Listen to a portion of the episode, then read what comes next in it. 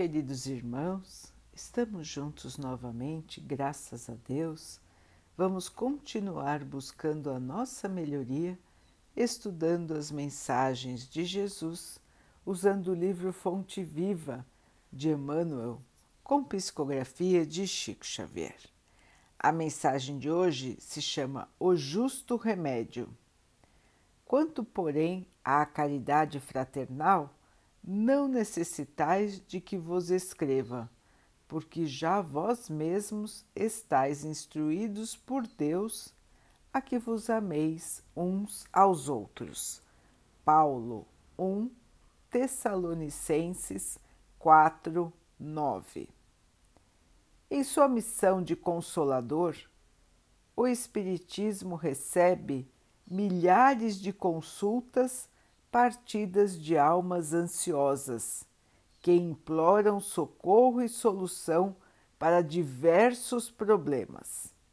Aqui é um pai que não compreende e confia-se a sistemas cruéis de educação. Ali é um filho rebelde e ingrato que foge à beleza do entendimento. Acolá é um amigo fascinado pelas aparências do mundo e que abandona os compromissos com o ideal superior. Além, é um irmão que se nega ao auxílio fraterno. Noutra parte, é o cônjuge que deserta do lar. Mais adiante, é o chefe de serviço, insensível e contundente. Contudo, o remédio para a extinção desses velhos enigmas das relações humanas está indicado há séculos nos ensinamentos da Boa Nova. A caridade fraternal é a chave de todas as portas para a boa compreensão. O discípulo do Evangelho é alguém que foi admitido à presença do Divino Mestre para servir. A recompensa de semelhante trabalhador efetivamente não pode ser aguardada no imediatismo da terra. Como colocar o fruto na folhagem verde da plantinha nascente? Como arrancar a obra-prima do mármore com o primeiro golpe de cinzel. Quem realmente ama em nome de Jesus está semeando para a colheita na eternidade. Não procuremos orientação com os outros para assuntos claramente solucionáveis por nosso esforço. Sabemos que não adianta desesperar ou amaldiçoar. Cada espírito possui o roteiro que lhe é próprio. Saibamos caminhar, portanto, na rota que a vida nos oferece, sob a luz da caridade fraternal, hoje e sempre. Meus irmãos, as relações humanas, a convivência. Como é difícil, não é, irmãos? Mesmo dentro do nosso lar, entre poucas pessoas, quantos conflitos são formados.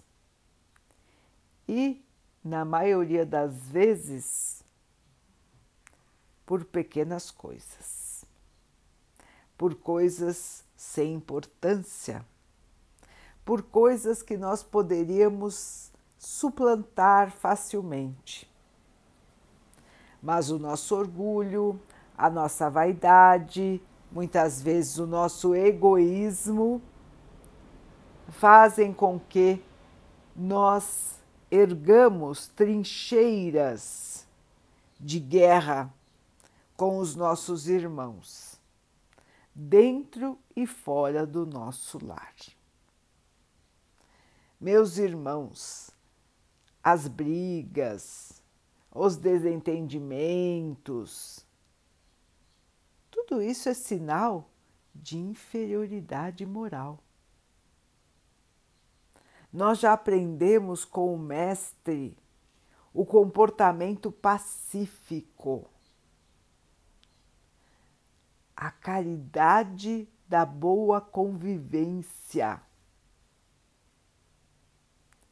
Todos nós já sabemos disso, irmãos. Nós sabemos como é que devemos nos comportar, sabemos que devemos purificar o nosso sentimento. E por que nós insistimos em não cumprir os ensinamentos do Mestre? Mesmo conhecendo, mesmo sabendo que este é o caminho, mesmo sabendo que esta será a nossa salvação, a evolução Será que temos preguiça, irmãos? Será que esquecemos? Deixamos de lado? Não damos importância? Meus irmãos, é fundamental que nós possamos crescer, crescer em espírito, aprendendo a amar o amor fraternal, o amor de irmão para com o irmão. Seres que estão na mesma caminhada rumo à sua própria melhoria. É fundamental, irmãos, que possamos analisar a vida sob este aspecto da nossa melhoria, da nossa evolução lembrando que a vida não termina aqui, que aqui é só uma passagem breve de nossa vida espiritual. Assim, irmãos, não devemos esperar respostas imediatas, mudanças imediatas. Precisamos fazer a nossa parte e ter fé e certeza de que Deus está fazendo a sua também. E que tudo o que nos acontece é para o nosso bem. Meus irmãos, vamos colocar mais paciência, mais bondade, mais boa vontade no nosso dia a dia. Vamos parar de nos irritar por pequenas coisas. Vamos parar de ter posições tão firmes, tão inabaláveis. Vamos ter um pouquinho mais de maleabilidade no contato com os outros. Vamos crescer em espírito, irmãos. O grande não é aquele que não muda de ideia, o grande não é aquele que deve ser obedecido.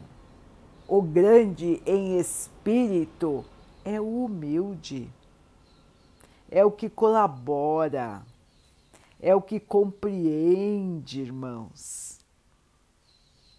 Esse é o grande.